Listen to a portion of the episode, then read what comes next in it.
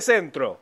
Teléfono 4749-0997. 4749-0997. Boedo Publicidad. Imprenta y cartelería. Socios de San Lorenzo, 10% de descuento.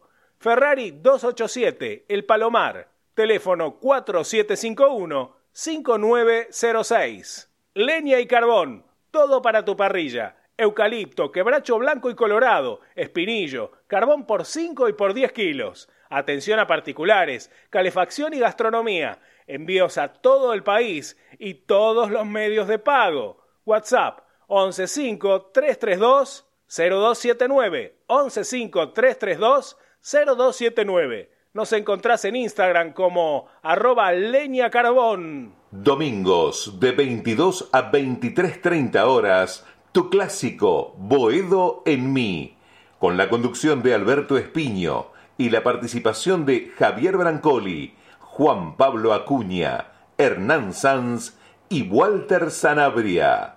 Boedo en mí por deltamedios.com.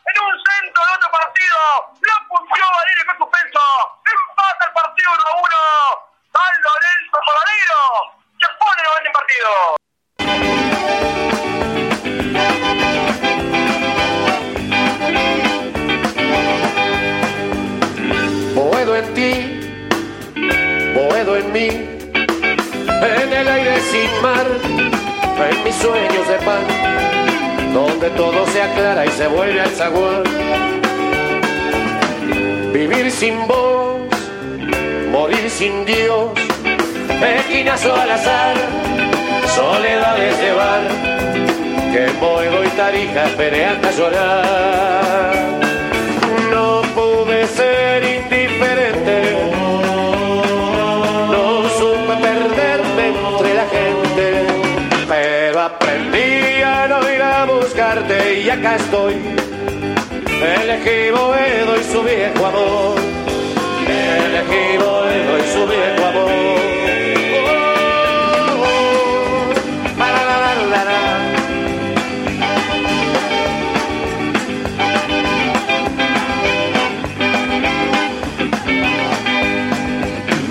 Salir de aquí no estuvo en mí. En el tiempo de andar una década atrás, cuando el miedo era ajeno y el músculo más. Estuve aquí cuando te vi y hoy todo sigue igual. Te imagino llegar porque nunca puedo me deja olvidar. No pude ser indiferente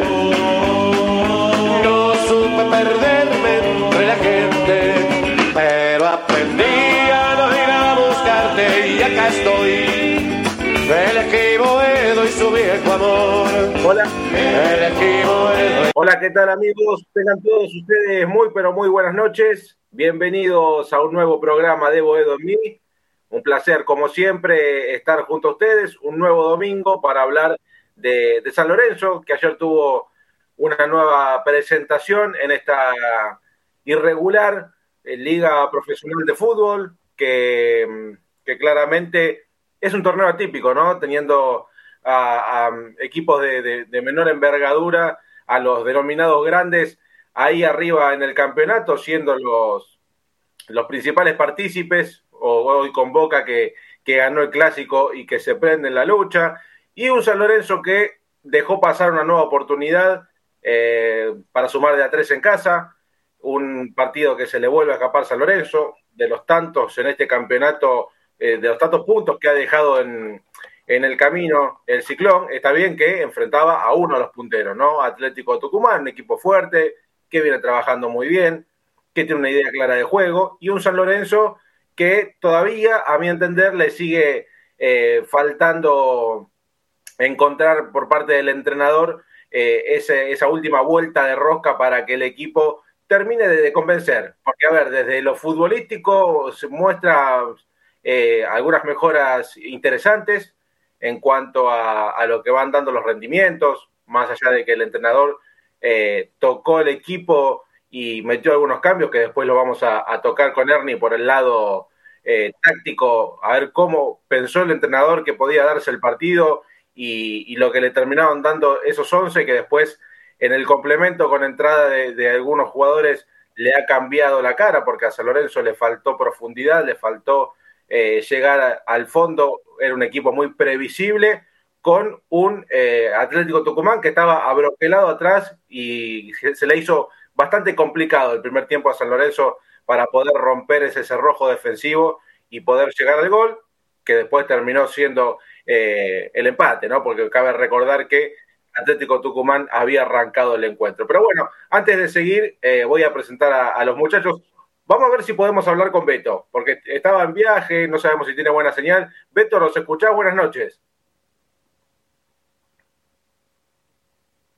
Bueno, no. Javi, ¿cómo te va? Buenas noches, ¿todo bien? Buenas noches, ¿cómo va, queridos amigos? Cuervas, cuervos, que siguen este programa todos los domingos. Hernán, Ramiro. Eh, bueno, sí, un poco comparto, Juan, un poco también diría, perdió puntos, sumó puntos, ¿no? San Lorenzo empató 11 de 18, ganó 5, solo perdió 2. Y es verdad que San Lorenzo de local empezó perdiendo muchas veces, ¿no?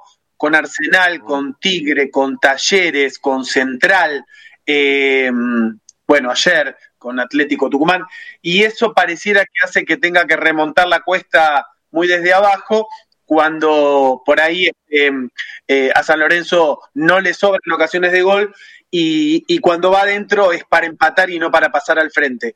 Eh, de todos modos, creo que teniendo en cuenta que Atlético Tucumán, está bien, no tiene nombre, pero es el puntero del campeonato, o uno de los punteros era hasta el día de ayer, eh, aparecía como un rival que no era sencillo. San Lorenzo jugó, eh, jugó creo que bien, sobre todo defensivamente. Prácticamente no le llegó el equipo tucumano.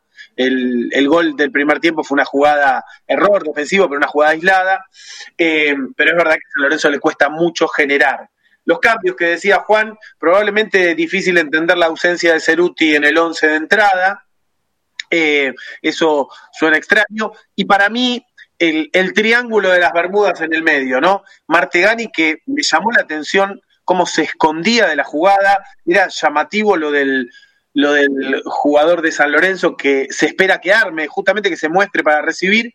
Y bueno, segundo tiempo exasperante lo de Maroni, creo que la gente, 35 mil personas no se pueden equivocar y cada vez que tocaba la pelota era un murmullo.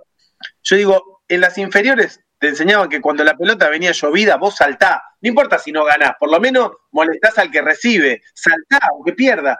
Eh, hay jugadas como eh, eh, desempeños básicos, las jugadas que, creo que irritaron a la gente con Maroni, y quizás ahí esté la explicación, ¿no? Le está faltando a, San Lorenzo un jugador que ilvane juego del medio hacia adelante y por ahí te provoque alguna algún, desequilibrio más. Último, también no entendí la salida del perrito, ¿no? El perrito Barrios, que me parecía desequilibrante. De hecho, se abre la jugada por un taco de él y que salga en el segundo tiempo.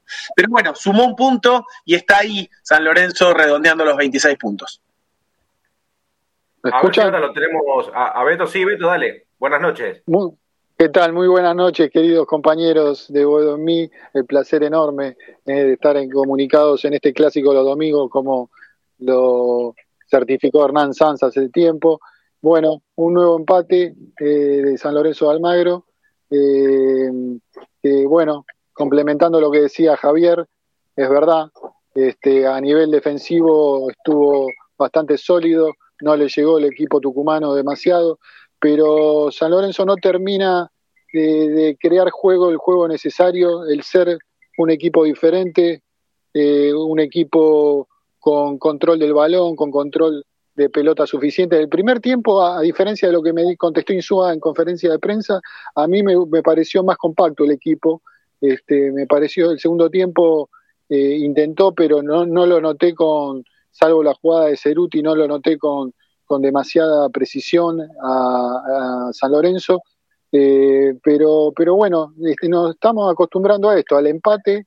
Eh, San Lorenzo metió muchísima gente ayer en el nuevo gasómetro, este, pero da la sensación de que le falta siempre eh, algo que decíamos nosotros, le falta jerarquía en algunos puestos de, cierta necesidad de juego. El tema de recién decía de Martegani y Javier Brancoli, me parece que eh, igual Rubén Darín Suárez a mi juicio se apresuró. Yo tengo una debilidad por Martegani, me parece un jugador diferente, eh, puede ser que se haya escondido.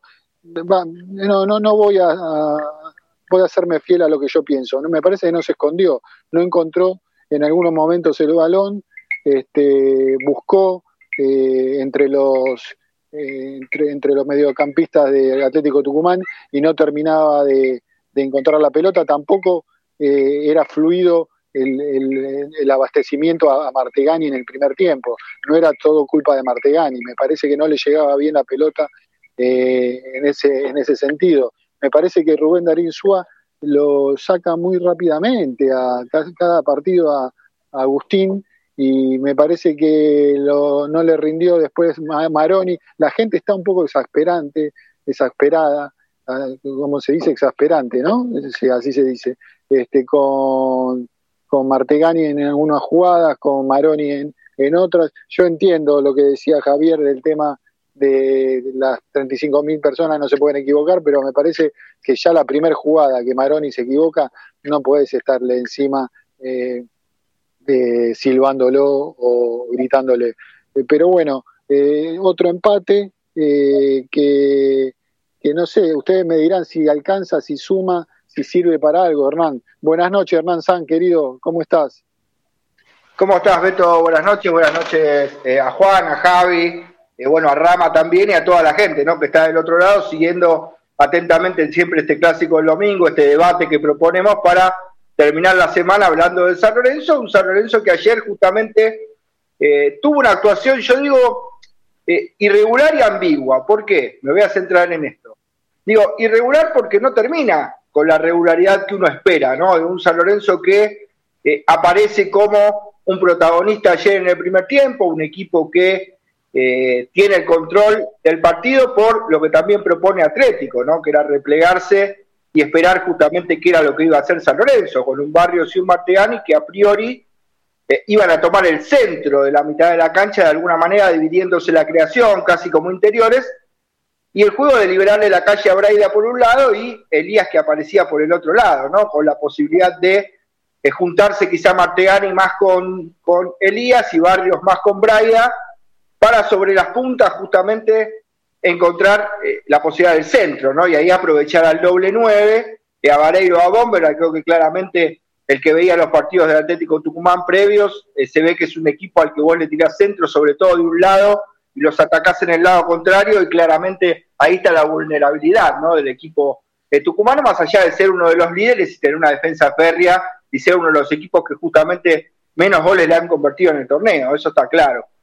Eh, y, digo ambiguo también, ¿por qué? Porque digo, San Lorenzo por momentos intentó ser ese protagonista, así en el primer tiempo, y cuando tuvo que quebrar el partido, cuando tuvo que romper el partido y decir, bueno, acá tengo que meter el cambio para jugármela, y ahí es donde no apareció otra vez esa chispa, ¿no? Eh, yo vi algo muy parecido, no sé qué le parece a ustedes, al partido con Central. Digo, a San Lorenzo le hacen un gol, empata rápido y después parece como que el temor del gol que le hicieron eh, eh, y esa impronta de haberlo empatado tan rápido es como que deja al equipo petrificado de decir, no, espera que me pueden hacer un gol. Entonces, ya que empatamos, bueno, vamos a arriesgar, pero no tanto. Y le faltó en un momento romper el partido, ¿no? Yo lo decía ayer en la Transmi, como quizá pasó en el encuentro con Boca, que Boca en un momento le pone un 4-2-2-2 y después termina con un 4-2-4, ¿no? Con el chico Langoni por un lado, con Villa por el otro tirando centros y el doble 9. Y así es como Boca termina rompiendo el partido. Claramente, adaptando también el riesgo de que Atlético Tucumán se lo pudiera ganar. De hecho, hubo un penal que no le cobraron a Atlético, una gran atajada de Rossi en aquel partido. Eh, y justamente es a lo que no se quiso arriesgar San Lorenzo. Por lo menos este es mi punto de vista, como que el empate pasa los minutos y Insúa lo termina conformando y no termina rompiendo el partido y arriesgando, como tampoco lo hizo con Central, que justamente no es puntero como sí Atlético, eh, y termina dejando esa sensación de que el empate es más una derrota que un empate. Por lo menos yo con esa sensación me vine de la cancha ayer.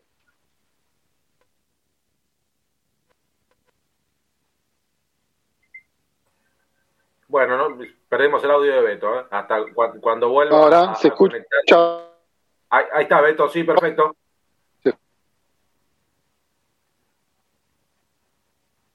No, bueno, no, no, no, no tan perfecto. Rama, ¿cómo te va? Buenas noches, bienvenido. Buenas noches, Juan. Buenas noches a todos los oyentes y televidentes de Boedo en. Y les paso a comunicar por dónde nos pueden ver y por dónde nos pueden escuchar. Nos podéis ver por el Twitter de Boedo en que es arroba Boedo en. Y nos podéis ver también por YouTube, Twitch, Facebook e Instagram de San Lorenzo Redes. Y si nos querés escuchar, nos podés escuchar por www.deltamedios.com eh, y bueno, a los 10-15 minutos que terminamos el programa subimos también un link a la red de Spotify. Bueno, el partido de ayer, qué sé yo, me parece como que Insúa regaló el primer tiempo no poniendo a Ceruti. Me parece que con Ceruti eh, lo vi un poquito mejor. A San Lorenzo tampoco fue el Santos de Pelé, pero lo vi un poquito mejor que en el primer tiempo. Y como decía Javi, que Martegani él lo vio como que se escondía. Y también como dijo Beto, que le gustaría que también le den más minutos a Martegani. Si vos viste que el pibe, esto se lo digo Insúa, que no soy nadie para decirse Insúa, pero bueno, es una opinión que tengo. De corregírselo en el entretiempo y decirle, bueno, mira, te voy a dar 15 minutos del segundo tiempo a ver si corregís esto. No te escondas, pedila, eh, algo, porque si vos lo ves al chico que se esconde, no lo saques en el segundo tiempo, ni bien eh, sin arrancar el, segundo tiempo. Corregilo y miralo a ver si en esos 15 minutos eh, realmente el pibe pudo corregir algo. Y bueno, y, la se apresura, Rama. Y a mí me parece que sí. A mí me parece que sí, me el gustaría. técnico se apresura mucho. Eh, yo entiendo algunos movimientos de Rubén Darío Insúa, pero es demasiado determinante con algunas cosas, especialmente con algunos jugadores eh, y, principalmente con Agustín Martegani, que yo eh, no, no creo que sea cuestión de esconderse, me parece que muchas veces no encontrás el juego, la fluidez del juego necesario no le llegaba tampoco a Martegani, tal vez eh, no, no, no lo veo por esconderse, porque es un jugador que pide la pelota, que intenta, pero bueno, si dale, dale 15, como decís vos, 15 a 20 minutos más de tiempo al pibe, porque después los cambios que hizo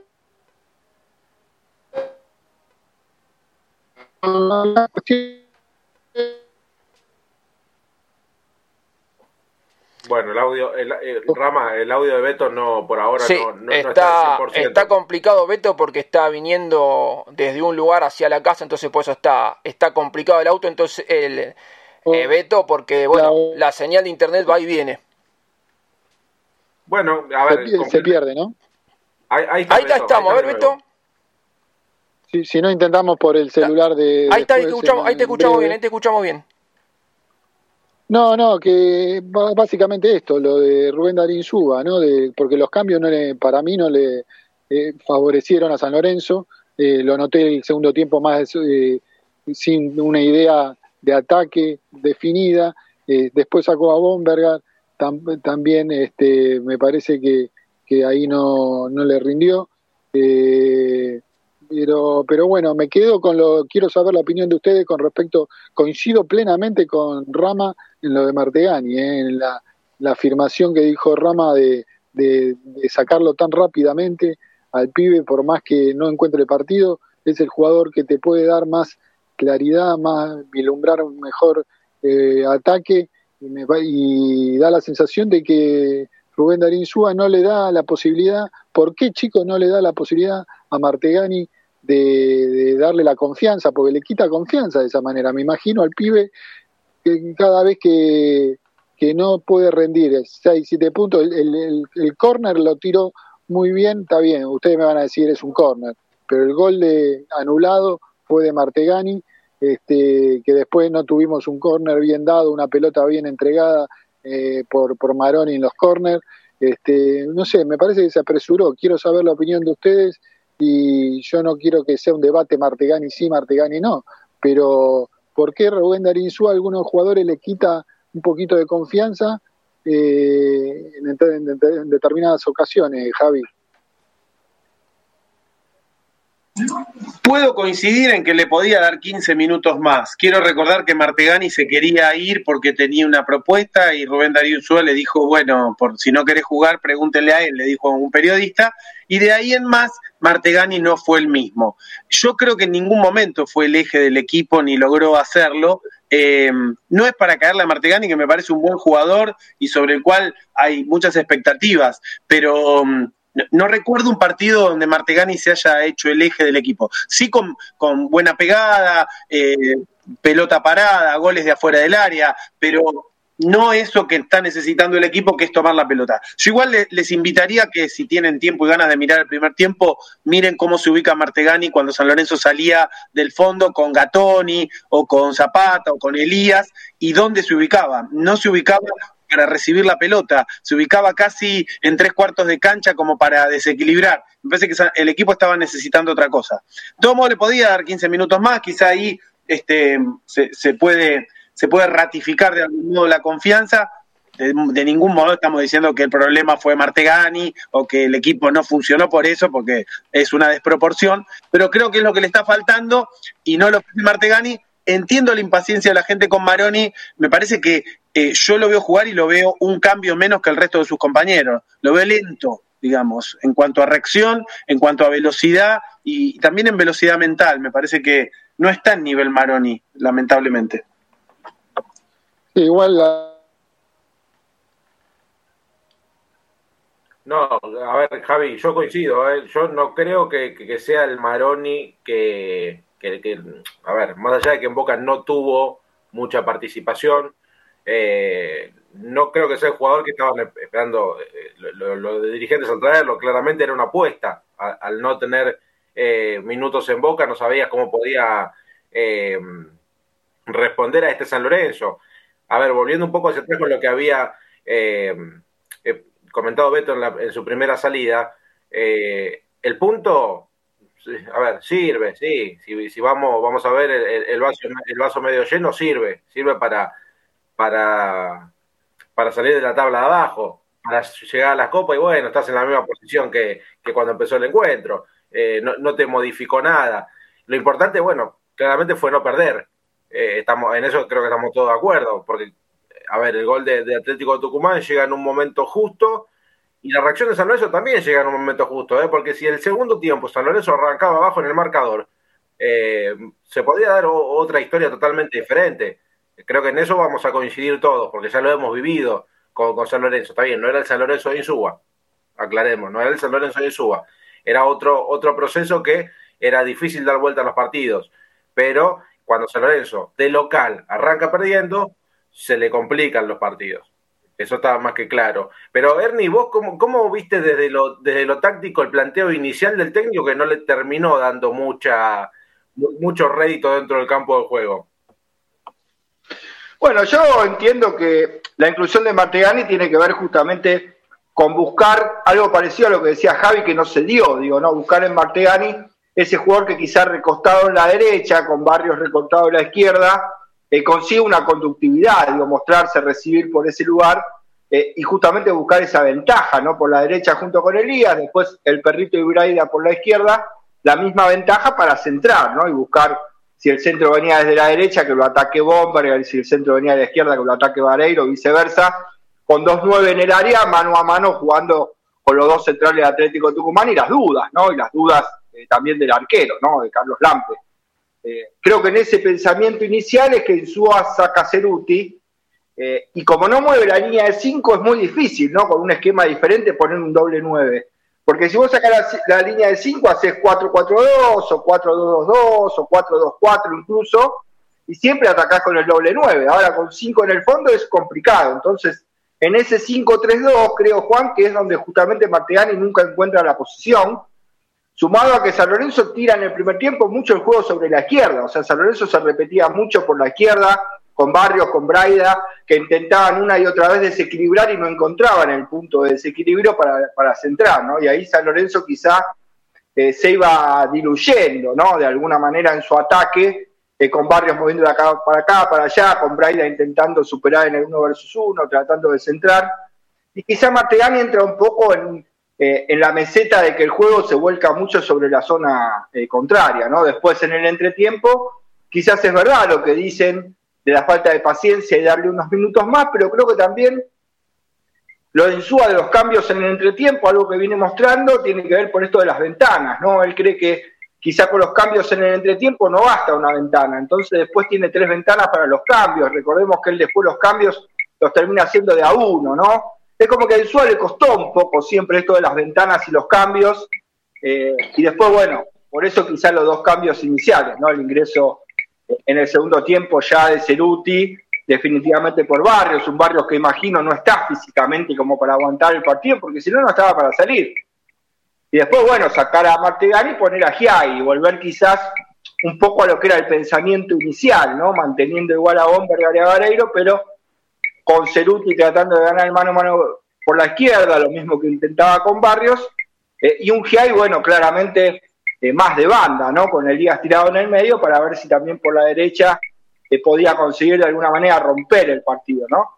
Y la clave, bueno, como te decía Juan, yo creo que está en que eh, tuvo que haber roto algo más, digo, sacarle en algún momento algún central y colocar algún jugador más por banda que gane el uno versus uno, incluso no se entiende cuando entra Maroni, por qué entra a esa posición. Recordamos que Maroni cuando jugó de volante izquierdo en, en Talleres lo hacía con un 4-3-3, con un interior atrás de él, con un lateral que pasaba como Enzo Díaz.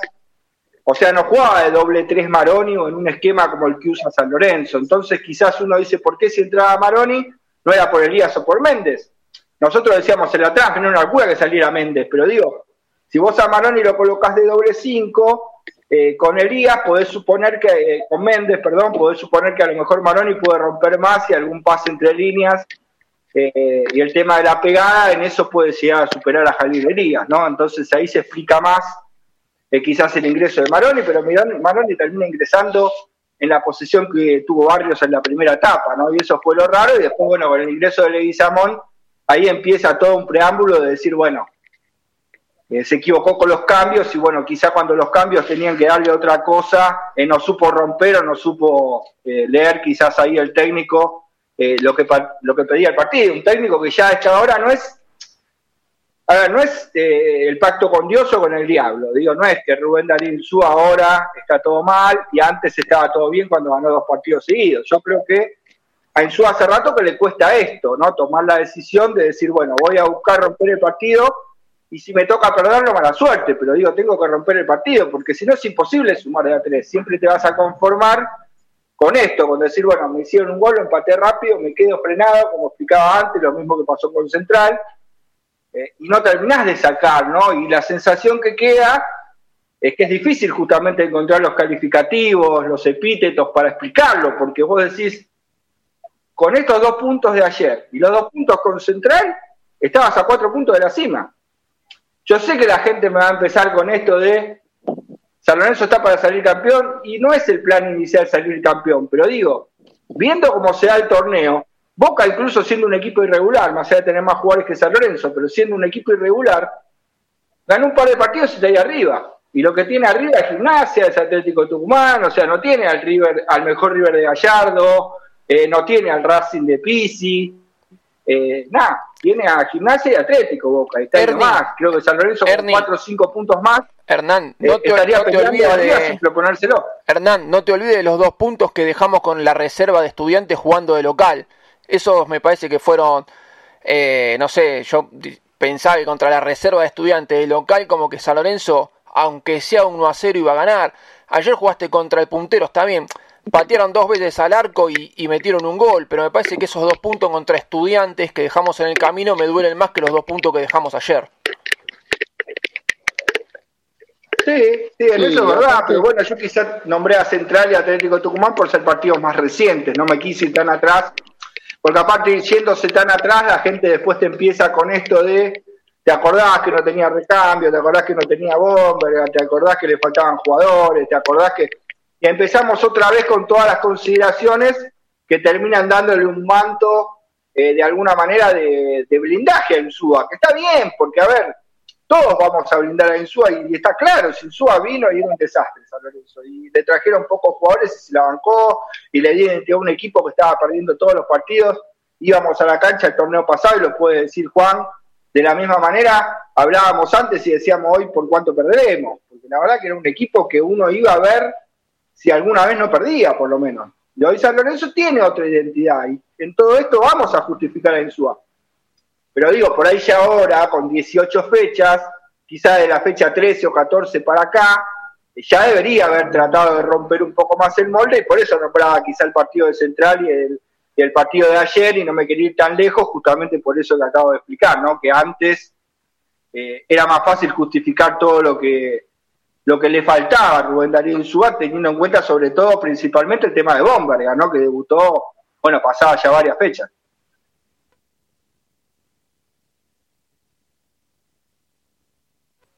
¿Está Beto? Bueno, si no. Rama, eh, repasamos algunos de los mensajes que tenemos ahí en, el YouTube de San Lorenzo Redes, de la gente que está prendida. Dale, vamos leyendo algunos mensajes que hay, que hay muchos. Acá nos escribe, escribe Flash Puro, nos dice, bueno, buenas noches. El DT se equivocó de nuevo, tiene miedo de perder contra Central Defensa Atlético. Salió a esperar. Nuestro querido amigo Esteban Hoffman, buenas noches, cuervos amigos. Ramiro César Lafata, buenas noches, saludos a todos. Flash puro, la verdad que agota ver a San Lorenzo, no te da una alegría. Diego Papacidero, otro desastre del DT. Esteban Hoffman, me parece a mí o Sanabria es como lo bostero que aparece cuando ganan, nada más. Bueno, ahí le tiene un palito a Sanabria y puede ser que algo de eso hay, ¿eh? Porque es muy sospechoso que cuando no ganamos Sanabria no da la cara. Julián Domínguez, buenas noches Beto y equipo, no me vengan con el chamullo de la línea de 5. Ayer claramente fue línea de 3. Todo el segundo tiempo, tanto Braida y Legui como Jay jugaron por delante del doble 5. Lidia Maffei, buenas noches queridos chicos de Boedo en mí. Julián Domínguez nos dice, no hay material para ser más ofensivo. Haces cambios para intentar ser más ofensivo y no tenés. ¿Qué tenía en el banco para ser más agresiva la banda izquierda. Nos pregunta acá Julián Flash puro, no tenemos un jugador de jerarquía que te cambie la ecuación, coincido. Juan Pablo de Marco, pudimos a Insúa, es uno de los nuestros. Ramiro César Lafata jugó mal el perrito Barrios, se encimó siempre con Braida y no tocaba rápido. Cuando lo hizo, vino el centro y el gol. No entiendo por qué no juega Silva de lateral y Barrios o Braida de externo. Ramiro César Lafata, acá nos dice, eh, Maroni no puede jugar, tiene una bolsa de rolito en el pecho, coincido también, la verdad que ayer lo de Maroni tirando, tirando, bueno, es una forma de decir, pateando esos dos corners, lamentable lo, de Maroni.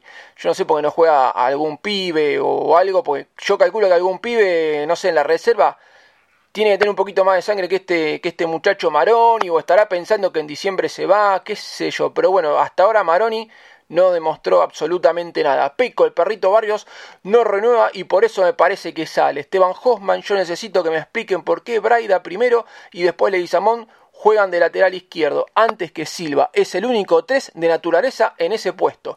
Julián Domínguez, así es, bueno, acá se manda un mensaje, Julián Domínguez le manda un mensaje a Juan Pablo de Marco. Federico Pérez no rindió Maroni, pero la gente es muy impaciente. Pico, falta rebeldía a los jugadores, muy limitados. Y por último, Lidia Maffei, no estoy ni soy muy capacitada, pero creo que tenemos jugadores y se hace lo que puede. Después seguimos leyendo más mensajes en el YouTube de San Lorenzo Redes. Bueno, la gente que se comunica, Juan Pablo, por eh, las redes de, de Bodomí, eh, después se podrá escuchar también por Twitter en directo. Está Javier Brancoli con el informe. ¿Hoy de qué se trata el informe, Javi? Hoy vamos a hacer un homenaje a una gloria de San Lorenzo. ya les vamos a contar sobre el final del programa. Bueno, perfecto. Bueno, eh, mucho, mucho lo que se viene también es el miércoles con Colón, después con River me parece que dejó más Hernán eh, el partido Juan Pablo. Eh, estuvimos comentando, la gente diciendo respecto a Maroni, a Martegani. Yo no quiero volver con lo de Martegani, me parece que ya está suficiente, eh, suficiente establecido el tema, pero eh, ahí Hernán decía de darle contemplación a Insúa. Sí, me parece que hay poco, hay poco material, eso es verdad.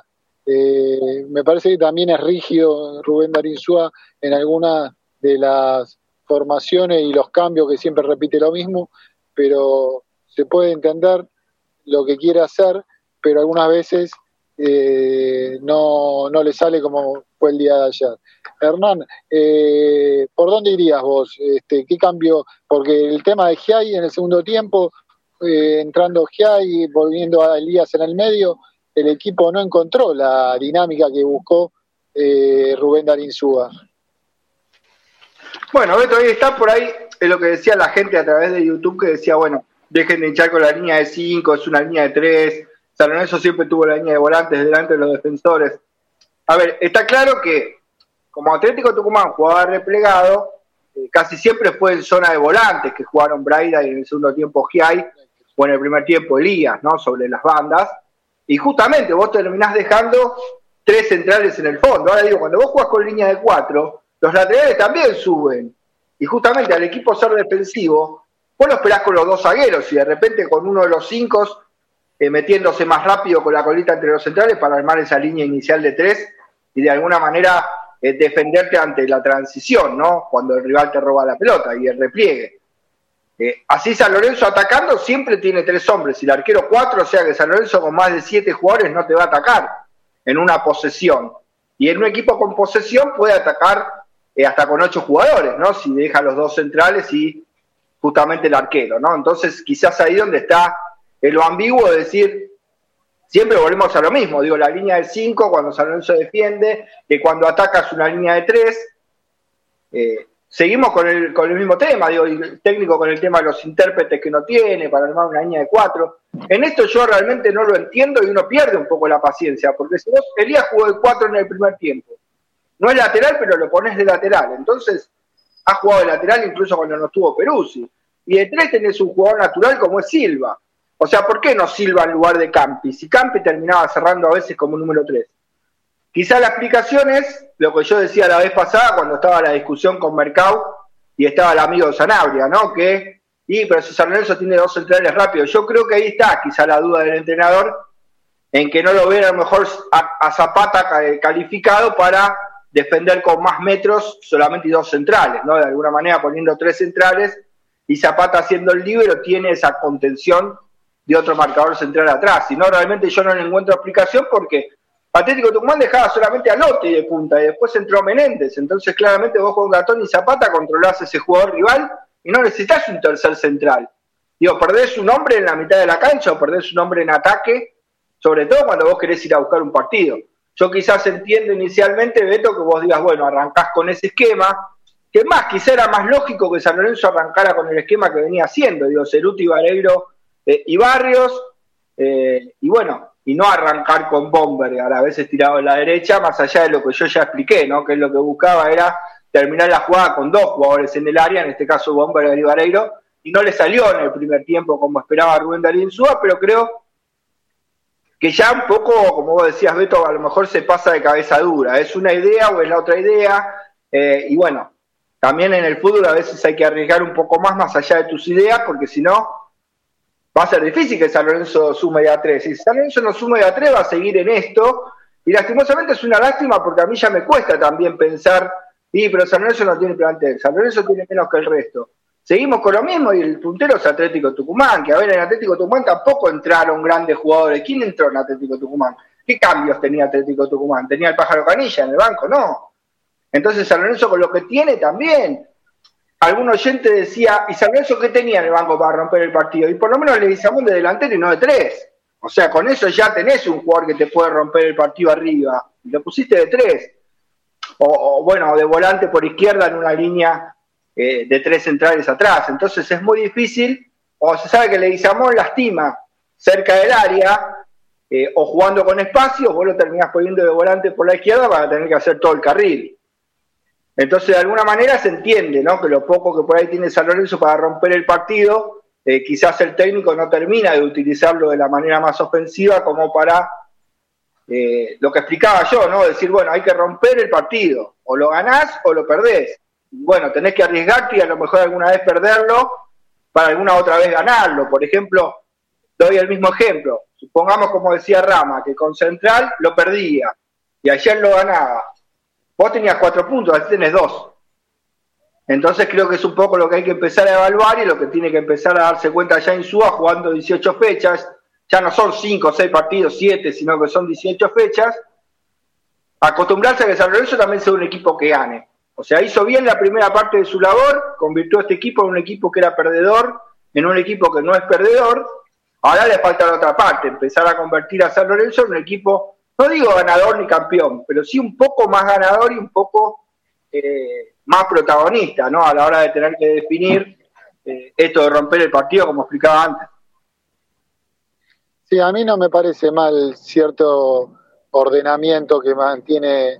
¿Se escucha, chicos? Sí, Beto, te escuchamos perfecto.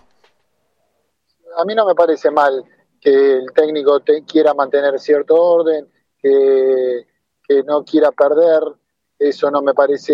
El tema de romper el partido que plantea Hernán eh, no está en la matriz del técnico, no me parece mal que no lo haga, que sume, que siga sumando, porque llegó a este puntaje gracias a este esquema.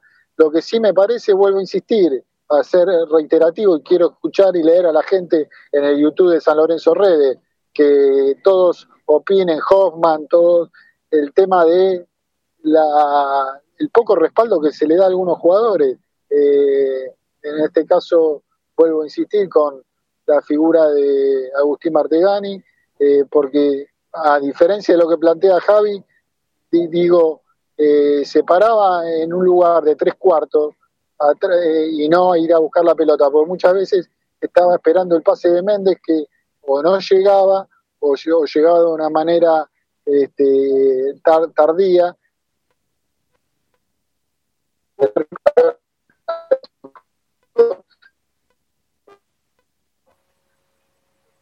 Bueno, mientras eh, termina un esquema que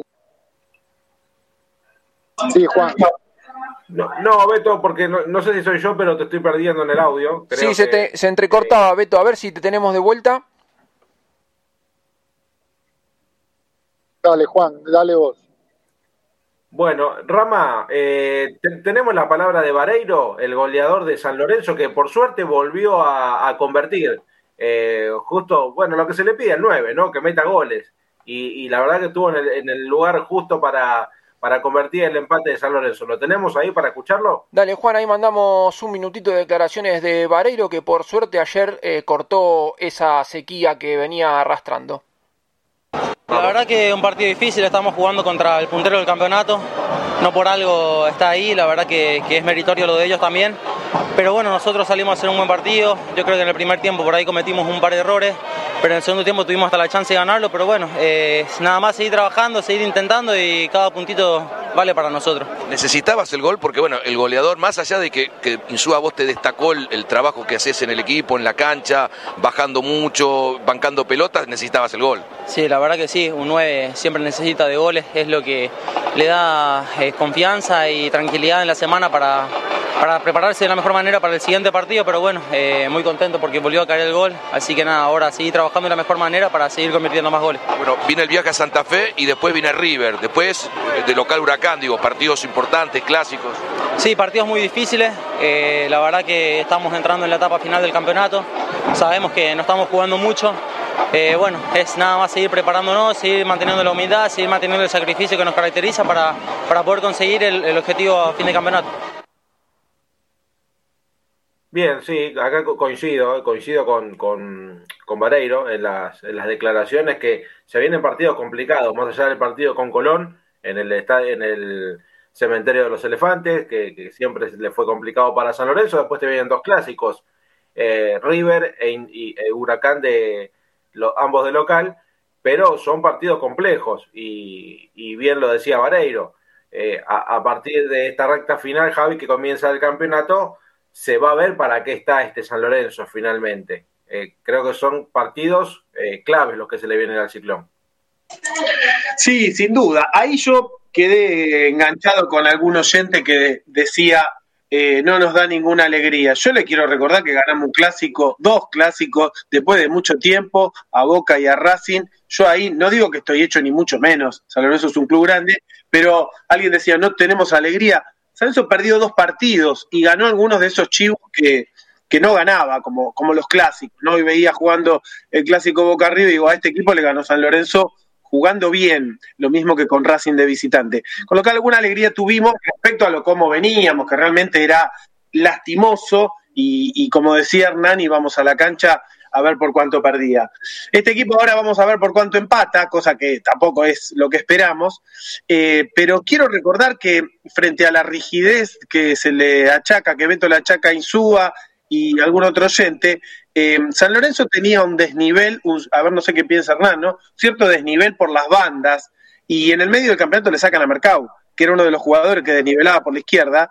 Eh, Giai es un jugador que ataca mejor de lo que defiende, con lo cual la línea de tres centrales la entiendo también por ahí.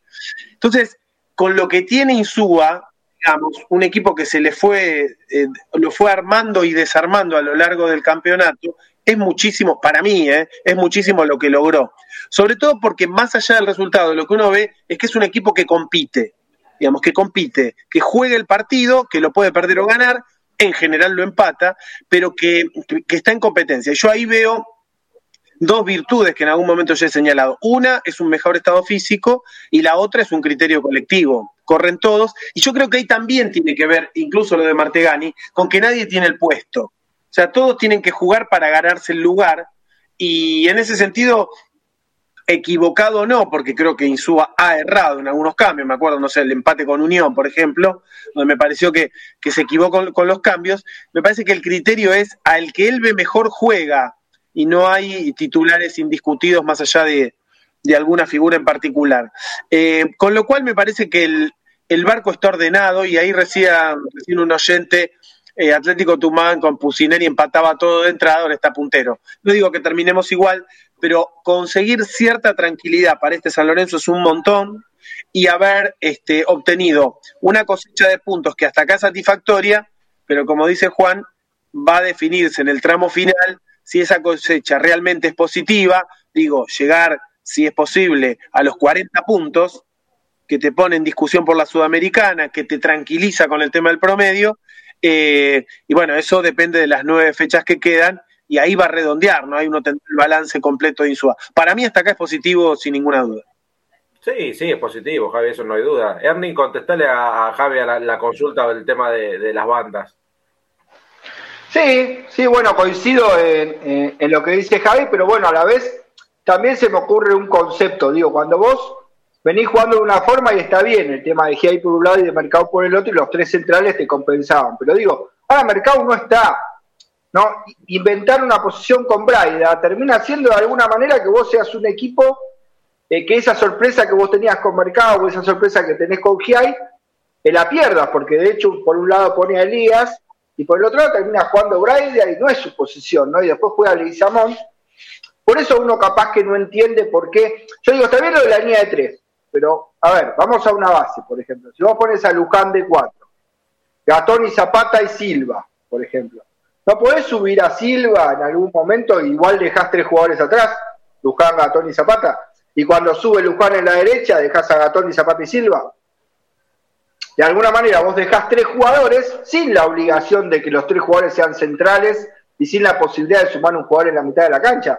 Después con el ingreso de Ceruti, que claramente queda afuera, yo creo que Insúa arma el equipo según el rival, más allá de cómo vienen los jugadores. Digo, él entendía que necesitaba romper por la izquierda y por eso como estaban Barrios y Braida, eh, a Martiani lo buscó como un interior de alguna manera para eh, ayudar a Arias y poder romper por la derecha. O sea, él lo vio el partido para el doble nueve. Por eso quizás el ingreso de Martegani, no Ceruti jugando de entrada. Recordemos cuando jugaba Ceruti, San Lorenzo jugaba con eh, Ceruti, Pareiro y, Barrios de punta, ¿no? La BBC, como le gusta decir al querido Leandro Rotondo, que le mando un saludo grande y bueno, salió muy bien también el relato del gol hoy, agradecerle la apertura del programa. Entonces uno se encuentra con un Insua que vos te das cuenta que ahora tiene más variantes, que ya no son 11 jugadores solamente, tiene 14, 15, 16 jugadores que de alguna manera él va insertando según cómo vea el rival. Él lee ese partido en el primer tiempo y no está mal que lo lea en el primer tiempo de esa manera. Pero también hay una verdad, y es lo que decía Beto. ¿Por qué no le tiene paciencia a Martegani? Es que lo que pasa es que si vos no sacás a Martegani, en este caso como hizo los cambios, que fue, bueno, la salida de Martegani y Barrios, para poner a Ceruti y a Giai, tenés que sacar uno de los tres centrales. Si vos querés mantener a Barrios o querés mantener a Martegani, poniendo igual a Giai, poniendo igual a Ceruti, estás obligado a sacar uno de los tres centrales. Claro. Entonces volvemos siempre otra vez a lo mismo. Creo que Insúa lo que tiene que empezar a darse cuenta es que eh, inventando posiciones más allá del esquema, eh, no vas a conseguir lo que tenías antes porque Mercado ya no está. Creo que sin Fernández Mercado, que nadie quiere que se haya ido y todos hubiéramos querido que continúe en San Lorenzo, creo que sin Mercado era el único jugador que podía hacer lo que hacía Mercado en el plantel. O sea que sin Mercado creo que tenés que cambiar el esquema porque si no eh, vas a estar en esta meseta todo el torneo inventando con Braida, inventando con Samón, inventando a lo mejor a Giai por la izquierda, en algún momento poniendo a Elías, eh, o terminando quizá en el pibe Silva, que finalmente yo creo que es quien va a terminar jugando. Pero bueno, eh, un poco tiene que ver con esto, Javi, es verdad lo que vos decís de las bandas, pero ya sin Fernández Mercado a lo mejor San Lorenzo tendría que pensar en una línea de cuatro, lo repito antes, quizá con Luján en la derecha y Silva, eh, pudiendo sumar a Silva a la izquierda con Giai ya de volante, igual te terminan quedando tres jugadores atrás. Eh, bueno, buscar algo dentro del plantel que tiene, que yo creo que hoy, si bien no es un plantel numeroso, tiene bastante más que al principio de, torneo en SUE, tiene más variantes ¿no? para ir probando diferentes esquemas. Sí, acá coincido, Ernie, ¿eh? que, a ver, más allá de que no tiene plantel numeroso, tiene que ir probando. Para mí el pibe Silva le tiene que dar minutos, eh, sabiendo que es el, el, único lateral por izquierda nato. Eh, me parece raro que no, no, no apueste al, al, juvenil, por lo menos para ir probándolo, a ver cómo, cómo se desempeña en esa posición, e ir eh, probando sobre la marcha con otros jugadores, inventando posiciones que por ahora en líneas generales le viene saliendo bien. Pero siempre hay que estar precavido por, por si, si el equipo sufre alguna lesión y demás.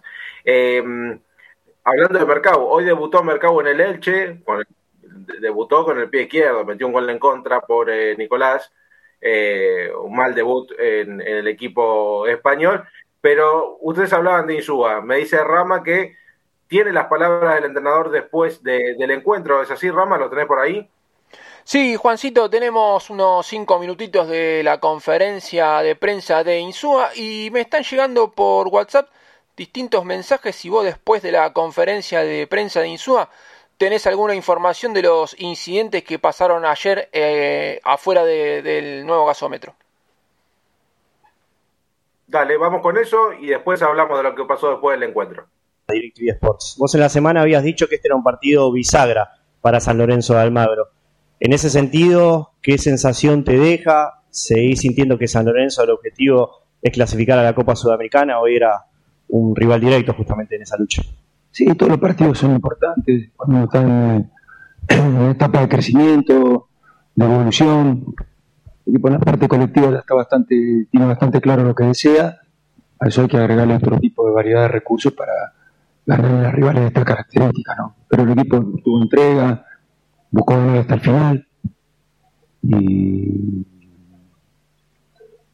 conseguimos que un equipo como ese Atlético, creo que partió dos veces al arco, nada más 90 minutos, así que en, ese aspecto el equipo cada vez está más compacto en el plano colectivo. Obviamente que después hay que agregarle variedad de recursos eh, para volcar los resultados a favor.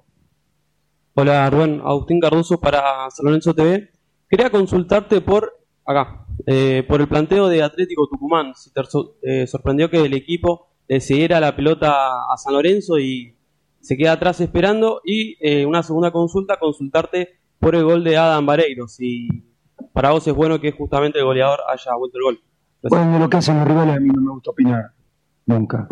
Demasiado tengo con mi equipo, ¿no? Cada uno juega como quiere. En cuanto a los sí, por supuesto, importante que haya vuelto al gol. Igual él venía, haciendo buenos partidos. Eh, pero obviamente que siempre he dicho que los delanteros conviertan, eso mejora la confianza, la autoestima. Alberto Espiño para mi Rubén. Eh, ¿Notás que el primer tiempo fue tuvo más claridad el equipo que el segundo tiempo en cuanto a llegadas? No. No, creo que eh, tuvo un mejor comportamiento, eh, mayor fervor para ir a buscar el partido en el segundo tiempo. Pero no, no tuvimos claridad para jugar, no tomamos buenas decisiones. Nos faltó mejor conducción de pelota, mayor eficacia para tener claridad, para gambetear, para meter pase gol. Segundo tiempo, sin tanta claridad, el equipo tuvo búsqueda, espíritu, y merecimos ganar.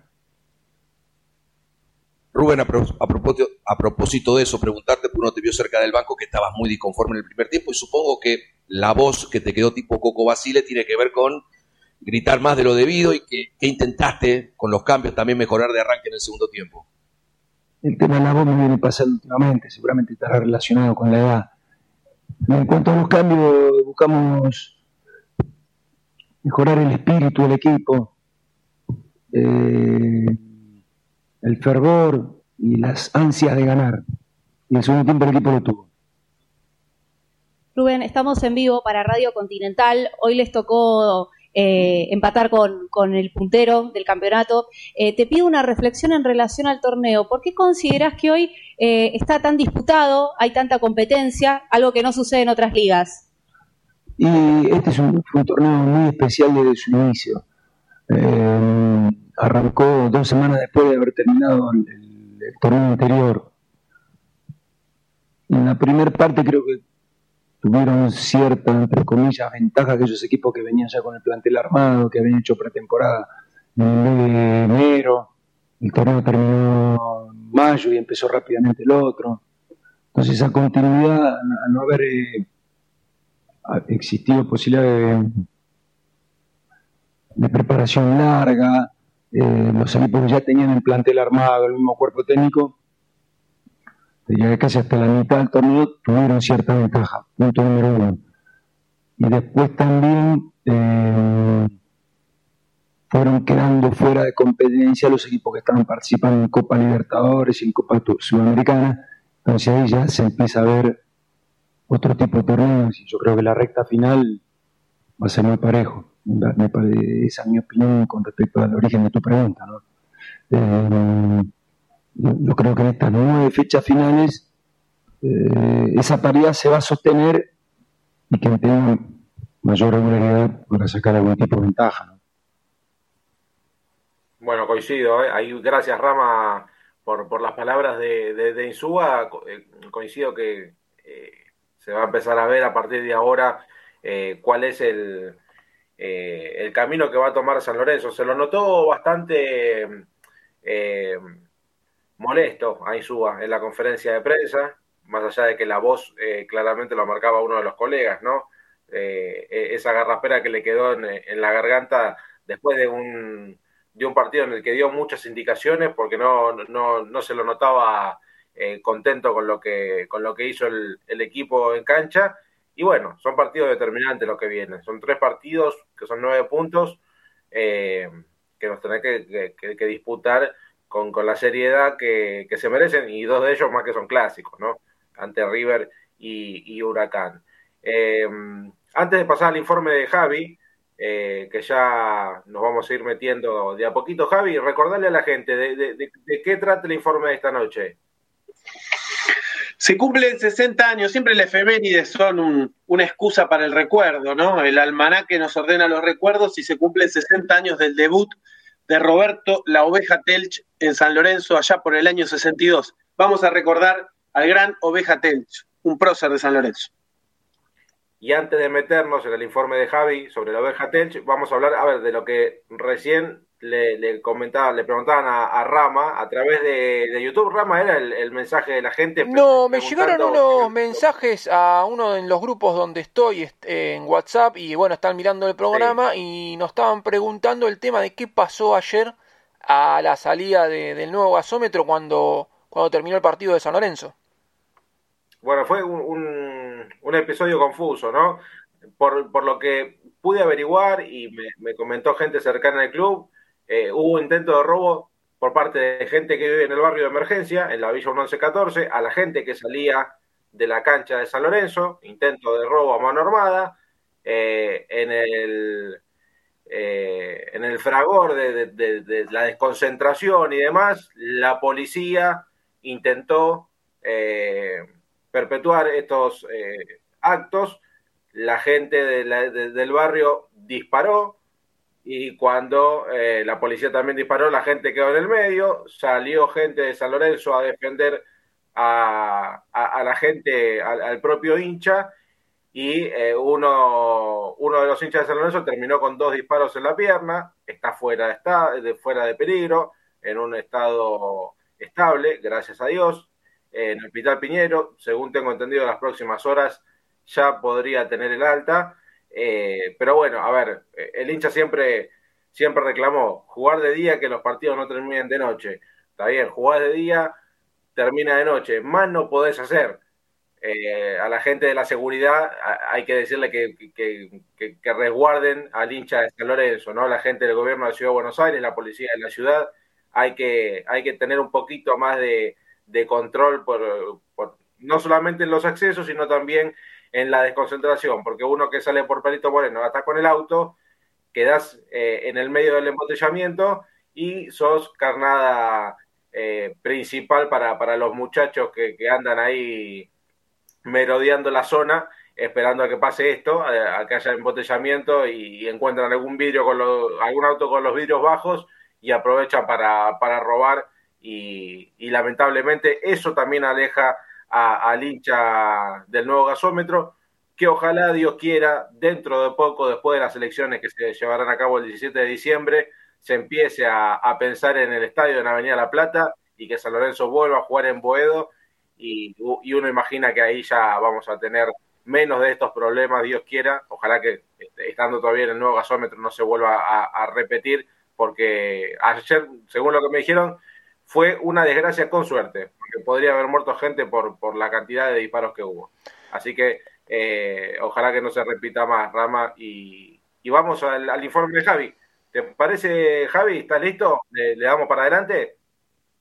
Siempre listo, como los Boy Scouts, desde ya. y mucho más para homenajear a, a, un monstruo de, de la historia de San Lorenzo y del fútbol argentino. Yo tengo para mí, pero es totalmente caprichoso, que en el puesto de número 5, San Lorenzo luce a sus mejores figuras en la historia. Es de los puestos donde podríamos decir, y hagan su lista, ¿no? El Ancho Monti allá por la década del 20, Subieta y Greco que alternaban el 5 y el 8, hasta el actual técnico, el gallego Insúa, y podríamos pasar por Pablito Michelini, el Conde Galeto, ¿sí? el Lobo Ledesma, bueno, ese doble cinco memorable de Ortigosa Mercier, no sé, hagan su lista los números cinco. De todos esos, el más grande de todos fue Roberto La Oveja Telch. Era parte de una banda que llega en los años 62 y después 63 y eran los Rolling Stones de Boedo.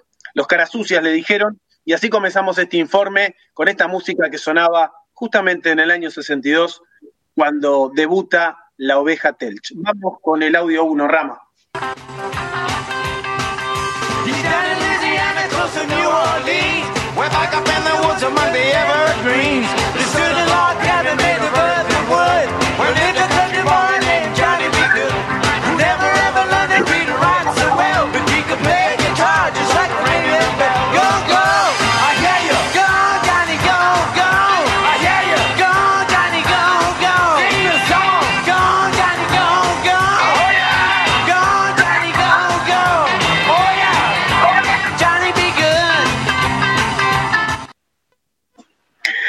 El tema dice, miren, en inglés, pero se los traduzco, algún día serás un hombre y tú serás el líder de una gran banda vieja. dice Chuck Berry y otros en este Johnny B. Wood con el que empezamos el informe. Nació en San Vicente, Córdoba, y llegó apenas a los dos años acá al conurbano a vivir en San Martín, en la localidad de Billinghurst, con su padre, muy humilde, y debutó el 9 de septiembre de 1962 contra, no podía ser en otro lugar que en Avenida La Plata, su debut, por supuesto, eh, y debutó ganando 3 a 2 a Ferro, ese primer partido, esa, con apenas 18 años. Eh, dice la oveja Telch que llegó con su tío, con el, el tío en un Ford A, que lo llevó después de haber trabajado toda una noche en la panadería y casi sin dormir lo llevó al gasómetro, donde aprendió los primeros pasos del fútbol y también de la vida.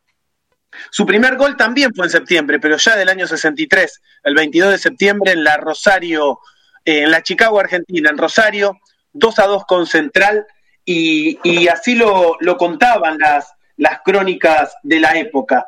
En el minuto 12, después de avanzar breve trecho, Oscar Rossi envió la pelota sobre el área, el rival rechazó de cabeza en forma débil el zaguero Cardoso, y Roberto Tel, que avanzaba con sus delanteros, con un remate corto de derecha convirtió el gol. Se hizo dueño del, del medio de la cancha y indiscutiblemente así lo recordaba el propio Oveja Telch y uno de sus técnicos predilectos, el Toto Lorenzo, que lo tenía como un indiscutible en aquella formación bicampeona del cual estamos cumpliendo 50 años, de 1972. Escuchemos a los protagonistas en este audio 2.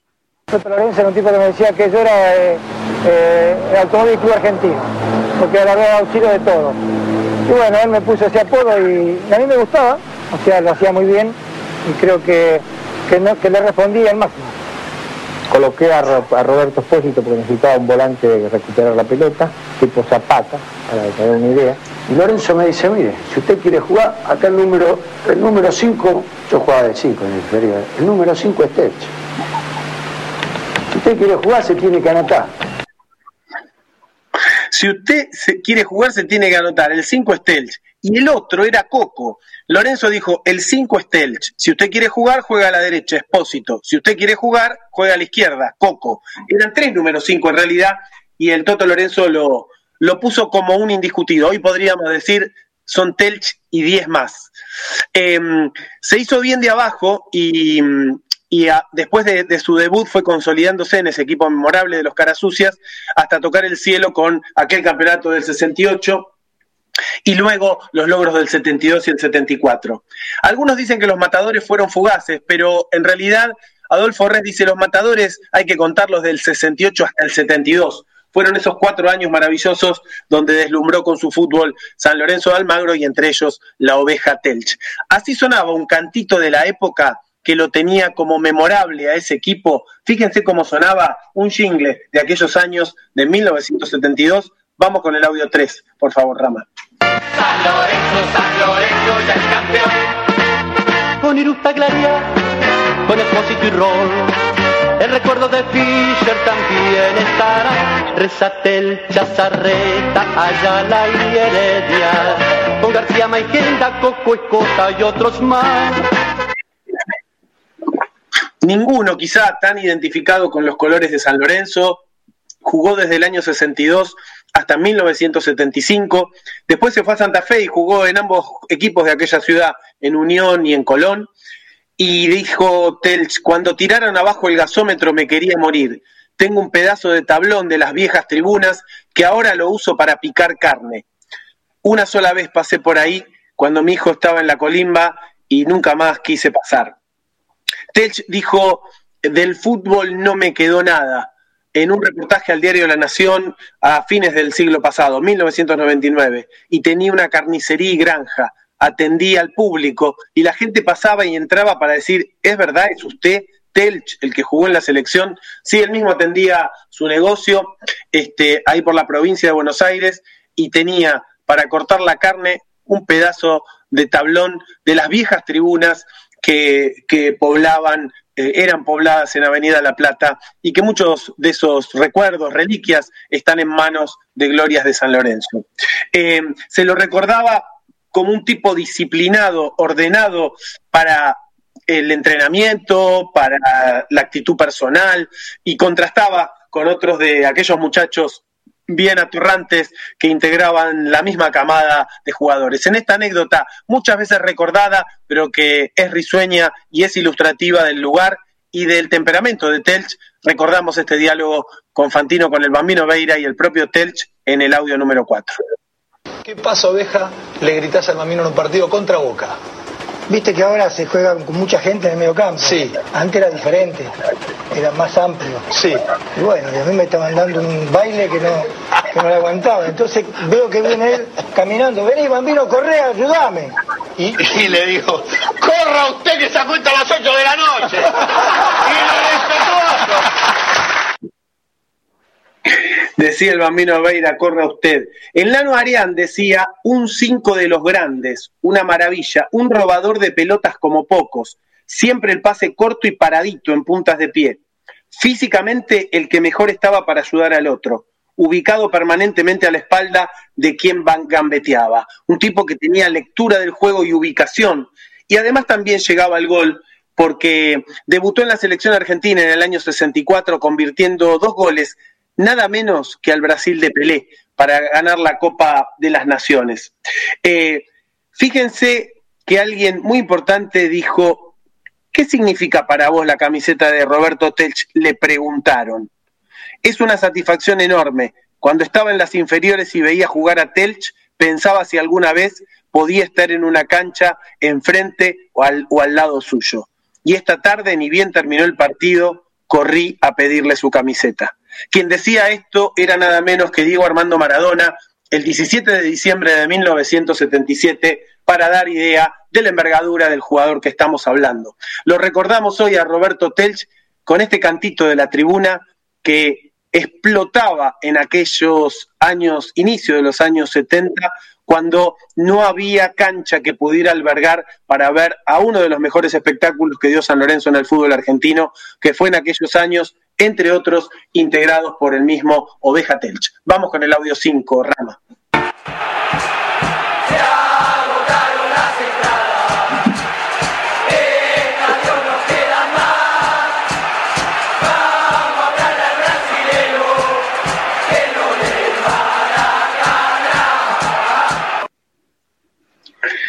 Vamos a pedir que nos dé el Maracaná. Telch recordaba eh, los 50 años que se cumplen del campeonato del 72 con grandes partidos como el 3 a 0 en la bombonera, el empate contra Huracán porque iba perdiendo 2 a 0, eh, le hizo varios goles al clásico rival, cinco goles, cuatro de ellos en el gasómetro y se destacó incluso como un 5 que llegaba al área. Se fue en el año 2014 con, sin llegar a cumplir los 70 años, eh, un joven Roberto Telch que tiene su homenaje el nuevo gasómetro, tiene también sus murales en el barrio de Boedo, pero que sin duda oveja, cordero, o como le decían al inicio, la araña, porque llegaba a todos lados, está en la memoria de todos los hinchas de San Lorenzo, Roberto Oveja Telch.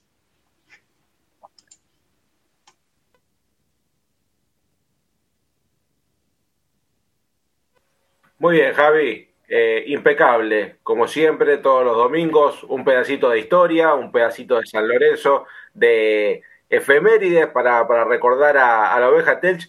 Qué, qué, lindo ese último audio pidiendo el Maracaná, ¿no? Eh, bien, de, bien de la época.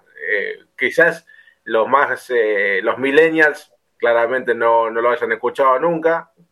aquellos que están prendidos en YouTube viendo el programa quizás lo escucharon por primera vez y habrán dicho, ¿y esto de dónde salió? ¿no? Bueno, en algún momento de la historia eh, ese, ese audio ha, ha, sido muy importante para, para San Lorenzo. Eh, Rama, ¿tenemos algún otro mensaje ya para ir cerrando la parte de, del YouTube de San Lorenzo Redes? Sí, Juan, acá Esteban Hoffman eh, dice, el planteo de Insúa en el segundo tiempo limitó al equipo sacando a Ceruti y algo de Jay que tampoco tuvo un gran partido. Ninguna de las variantes que planteó cambió la ecuación. Juan Pablo de Marco, ¿cómo va a quitarle la confianza a Martegani si lo puso de titular? Acá Seba Matade nos dice buenas noches, saludos a todos. Juan de Marco Martegani hasta ahora demostró que es uno más del montón. Acá Peco le contesta Hoffman en el segundo tiempo, eh, puso línea de cuatro, hizo todo lo que tenía, no hay jugadores. Emilio Camuche, Marón hizo un milagro que a su edad haya jugado en dos equipos grandes como San Lorenzo y Boca. Coincido. Julián Domínguez, coincido con Peco, terminamos con línea de tres, Esteban Hoffman, Silva y Peruzzi podían entrar tranquilamente. Liguizamón lo tiró muy atrás a 70 metros del arco rival. Lidia Maffei, el de T manda, si lo entendemos, pero hay que entender que nuestro equipo, que bien sabemos, no es el deseado pero dar ánimo en estos duros momentos. Y por último, Cuervo a muerte, buenas entregas, goles fuera del área, buena pegada, buenas asistencias. ¿Qué más quieren de Martegani? Sí, bueno, a ver, quizás la gente, a ver, eh, el hincha de San Lorenzo eh, en, su, en su momento, cuando Martegani eh, tuvo buenos rendimientos, pensaba que era la salvación claramente, eh, si, si, el técnico no apuesta todos los partidos por Martegani es porque no lo ve a la altura de lo que hoy necesita San Lorenzo. Eh, por eso creo que, a ver, Isú es un tipo que sabe mucho de fútbol, no es que lo sacó de capricho. Yo no creo que sea un capricho del técnico haberlo sacado. Eh, imagino que es algo táctico y lo, probó porque todavía sigue Insúa teniendo dudas lo volvió a poner de titular porque sigue teniendo dudas con lo, con lo que había demostrado San Lorenzo en el primer encuentro sin Fernández Mercado y todavía no encontró eh, las piezas para volver a, tener esa regularidad que había encontrado San Lorenzo hace tres o cuatro partidos atrás. Eh, por eso creo que para, el partido con Colón, no sé, Ernie, ¿vos qué, qué pensás que puede llegar a parar Insúa para, para el encuentro en Santa Fe que va a tener San Lorenzo el día miércoles? Bueno, justamente para el miércoles, eh, información eh, allegada que tiene que ver con el cuerpo técnico ¿no? de San Lorenzo de Almagro. Creo que por primera vez, Rubén Darín Insúa, atención que este es un dato importante, ¿eh? por primera vez en la cabeza de Rubén Darín Insúa se estaría planteando la posibilidad de jugar con línea de cuatro. No sé, faltan todavía entrenamientos, pero por primera vez en la cabeza del técnico está esto. Y creo que tiene que ver con algo, Juan, ¿no? Que eh, por ahí de alguna manera, por eh, siempre con esto de que San Lorenzo no tiene, siempre con esto de pensar en el San Lorenzo que arranca el campeonato, de alguna manera y sin quererlo, quizás el técnico eh, también le falta convencerse de que no es tan así, digo.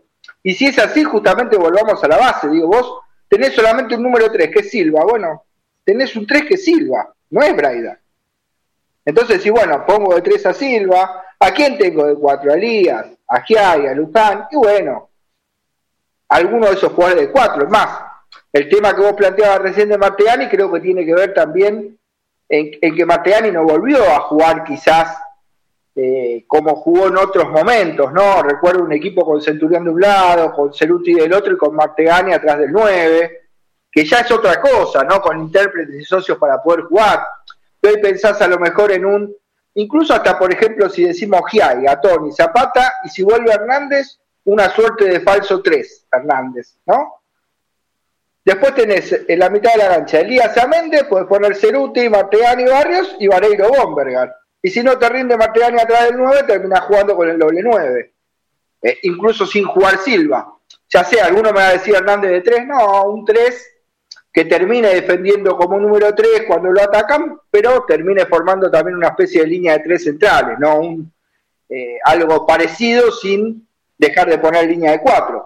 Vos terminás con Gatón y Zapata Hernández sin subir por la izquierda, con tres hombres, pero bueno, su masaje ahí por un lado, a Barrios por el otro, la de Ceruti, Martegani, Vareiro. Es como que tenés más opciones y más jugadores cercas para tocar.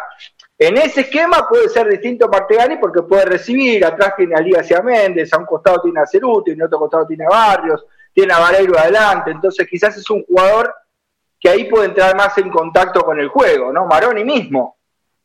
Entonces también ojo con eso, ¿no? De ver en qué posición pones a los jugadores. Ayer Martegani fue un interior tirado a la derecha que claramente no sintió esa posibilidad de jugar tirado a la derecha. Maroni cuando entró en la izquierda tampoco sintió la posición. Eh, Braida está claro que no se siente cómodo jugando donde jugó este partido el partido anterior, así que bueno, eh, capaz que pasa por ahí, ¿no? Que la cabeza del técnico por primera vez esté planteando por la posible vuelta de Hernández, eh, de que San Lorenzo, bueno, pueda formar algo más parecido a una línea de cuatro, eh, más allá de quizás poder mantener los tres centrales o eh, esto que decía antes, ¿no? De, bueno, Silva por un lado, Elías por el otro, bueno, habrá que ver si vuelve o no vuelve Hernández, pero bueno, por primera vez en la cabeza del entrenador está pensando en esta idea, Juan, de poder poner línea de cuatro. Veremos qué pasa con el entrenamiento de mañana y de pasado mañana, antes del encuentro con, con Colón el miércoles. Recordemos, Juan, que hoy San Lorenzo entrenó, eh, por esto de que ya juega el miércoles, ¿no? Hoy tuvo un regenerativo, tuvo una jornada de entrenamiento, eh, mañana, lunes y después martes se va a producir la última jornada y el miércoles, bueno, está jugando San Lorenzo nuevamente en la ciudad de Santa Fe ante Colón eh, a partir de las 16.30 horas, si no me equivoco. Así es, así es, Ernie. Eh, San Lorenzo, bueno, igual que todos, ¿no? Empieza a tener la agenda acotada porque estamos a, nada del comienzo del Mundial y hay que terminar estas últimas nueve fechas de, la Superliga, eh, perdón, de la Liga Profesional. Rama, ¿tenés el polideportivo? Sí, Juan, hay mucha info del Polideportivo de San Lorenzo y al final, después de hablar del Polideportivo de San Lorenzo, hay otra info de Polideportivo importante que no tiene que ver con San Lorenzo, pero la decimos al final.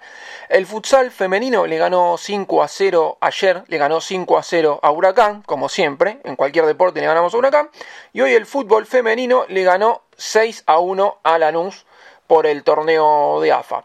El futsal masculino juega este martes contra Secla a las 21.30 horas por los cuartos de final de la Copa Argentina y se confirmó la sede de la Copa Libertadores que será en el Estadio Malvinas Argentina. Es ese polideportivo que, que tiene Argentinos Juniors. Eh, cerquita, acá en Capital Federal, se va a jugar toda la Copa Libertadores. Eh, por la Copa Metro, el vóley masculino ganó de visitante 3 a 1 a Ciudad de Campana. Y el voleibol femenino le ganó 3 a 0 a Mupol. El básquet va a debutar el 6 de octubre en el Pando enfrentando al Club Comunicaciones de Mercedes. La reserva le ganó 2 a 1 a Atlético Tucumán con goles de Lautaro Sin y Edu García. Un partido que San Lorenzo lo perdió 1 a 0 y lo terminó dando vuelta. Y mañana en Ciudad Deportiva a las 10 de la mañana juega la reserva enfrentando a Colón. Y la noticia de polideportivo que no tiene que ver con San Lorenzo es que Argentina hace unos minutitos le ganó a Brasil en Brasil eh, la American Cup, lo que vendría a ser la Copa América del básquet, le ganó 75 a 73 con un final para el infarto. Le quiero recordar a todos los oyentes que todos los programas de Boedo en en las plataformas por donde salimos quedan grabados, así que si lo tuvieron que cortar, no lo pudieron ver, pueden entrar al Twitter de Boedo que es arroba Boedo y el programa queda guardado y lo pueden volver a ver, o si se lo perdieron, lo ven desde el principio. Y también queda guardado en el YouTube, Twitter, Instagram, Facebook eh, y Twitch de San Lorenzo Redes. Y si no lo quieren ver, lo pueden escuchar también dentro de 10-15 minutos. Subimos un link a la red de Spotify, a la red de Spotify de Delta Medios. Muy bien, Rama, impecable. Para todos aquellos que quieren volver a, revivir el programa, ya tienen todo, todos los datos. Bueno, chicos, eh, la última de cada uno de ustedes y ya nos despedimos, Javi. Volver sobre la situación que bien comentaste, Juan, de seguridad que se dio el otro día. El domingo hay un partido grande con River eh, de local eh, en horario diurno. va a ir muchísima gente más allá de lo que pasa el, miércoles en Santa Fe. Eh, otra oportunidad, una más, que tiene la dirigencia de San Lorenzo y el gobierno de la ciudad para prestar un operativo que esté a la altura del acontecimiento y que la gente la pase bien cuando va a la cancha y no que sea un suplicio. Eh, si esto no sucede, creo que hay que seguirlo para que no nos acostumbremos a que ir a la cancha tenga que ser un padecimiento. Exacto, ahí coincido plenamente con Javi, ¿eh? así que a, las autoridades a, trabajar en el tema. Ernie, lo último.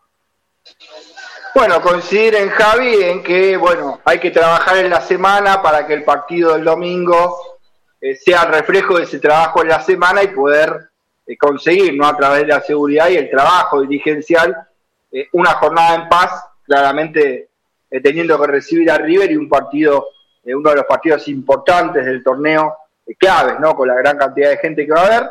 Eh, bueno, invitar a la gente una vez más a que mañana nos sigan en los espacios de frenesí a partir de las 20 horas, eh, con, bueno, con Esteban Hoffman, con Brunito Alicata, con Rodri Vizcarra, con todos los que se quieran sumar como siempre, ¿no? Muchas veces está Juan, muchas veces está Lean, que también estuvo Walter, bueno, el que quiere sabe que se puede sumar, y la gente, ¿no? Que eh, es la gran protagonista, ¿no? De estos espacios de Twitter, pudiendo debatir con nosotros y tratando de encontrar la vuelta eh, de lo que es el presente, ¿no? De este San Lorenzo de Almagro, con eh, un partido también a la vuelta de la esquina el próximo miércoles con Colón, donde también habrá transmisión hincha, como siempre en Santa Fe a partir de las 16 horas eh, aproximadamente, con los relatos de Lean, bueno, con Juancito, con Nico Díaz, con, con Lupita Zapolo, con Esteban Hoffman también en Estudios Centrales, y bueno, el jueves, el jueves de pasión, ¿no? Que la gente está esperando y que vino siendo postergado, el próximo jueves es un programa también para no perderse, y bueno, el domingo el clásico con River, Voy a mí, bueno, toda la continuidad de la semana eh, y toda la gente que por suerte nos sigue en esto tan lindo que es eh, Delta Medios y bueno, la continuidad de programas de San Lorenzo eh, que brindamos toda la semana. Así que bueno, sin más Juan, bueno, agradecerte una, una vez más por participar acá en Boedo y bueno, será en Boedo mí hasta el próximo domingo, como siempre 22 horas con este clásico tan lindo, con este clásico del domingo, terminando la semana hablando de San Lorenzo del Mar vamos a tener mucho para hablar el próximo domingo, ¿eh? sin lugar a dudas, y ojalá que, sea que estemos hablando de seis puntos. Rama, eh, lo último. Sí, lo último, Juan, eh, que quería decir que, eh, bueno, el partido pasado de San Lorenzo se jugó a las 6 de la tarde y finalizó a las 20 horas en un horario que era de noche. Y un reportaje que le hicieron hará más o menos un mes al presidente, a Reza Igor, le preguntaban por qué jugamos a la una, por qué jugamos a las dos, por qué jugamos a las tres. Y él dijo que él había pedido que San Lorenzo quería que los partidos terminen de día. No sé qué habrá pasado después de eso que terminamos jugando de noche. Por suerte el partido contra River es 15.30, finalizará 17.30. Es de día, pero bueno, como decía Javi también, que la policía también se ponga un poco las pilas también, porque no puede ser que la primera vez que San Lorenzo termine un partido de noche pase esto. Así que bueno, el próximo domingo es un partido que va a finalizar de día y bueno, esperemos que no, que no pase nada. Abrazo y nos vemos el próximo domingo. Así es, eh, vamos a tener eh, un, domingo movido eh, con, un clásico importante ante River. Ojalá que, que, que San Lorenzo se haga con los tres puntos y antes el miércoles con Colón en Santa Fe. Muy bien, muchachos, eh, gracias a todos ustedes por estar del otro lado. A Beto también un fuerte abrazo. Seguramente el domingo que viene lo vamos a tener en óptimas condiciones para que pueda salir en vivo y, lleve adelante eh, esta Ferrari que se llama Boedo en mí. Gracias a todos, nos encontramos el próximo domingo. Que tengan un muy buen comienzo de semana. Chao. Soy capaz de irme a la luna llevando la misma pasión, no sin antes darme el gusto de ver al cuervo campeón. Boedo en mí, el programa que escucha el Papa Francisco y se entera todo lo que pasa con San Lorenzo. Auspician Boedo en mí. Lava autos, qué bueno. Lavado de carrocería, chasis, motor, tratamientos especiales y limpieza de tapizados. Avenida Crovara 2601, esquina Alvear, La Tablada. América, el software de administración para tu pyme. Consulta en www.softwareamerica.com.ar. Pizzería El Argentino, la mejor pizza a la piedra de la zona oeste. El Argentino, el verdadero sabor de la pizza. Avenida Rivadavia, 9890, Villaluro. Mundo Service, venta y reparación de máquinas y herramientas. Service Oficial Gama, Avenida Italia 1501, Tigre Centro. Teléfono 4749 0997 4749 0997. Boedo Publicidad. Imprenta y cartelería. Socios de San Lorenzo, 10% de descuento. Ferrari 287, El Palomar. Teléfono 4751-5906. Leña y carbón. Todo para tu parrilla. Eucalipto, quebracho blanco y colorado, espinillo, carbón por 5 y por 10 kilos. Atención a particulares, calefacción y gastronomía envíos a todo el país y todos los medios de pago. WhatsApp 115-332-0279. 115-332-0279. Nos encontrás en Instagram como arroba leña. Domingos de 22 a 23.30 horas, tu clásico Boedo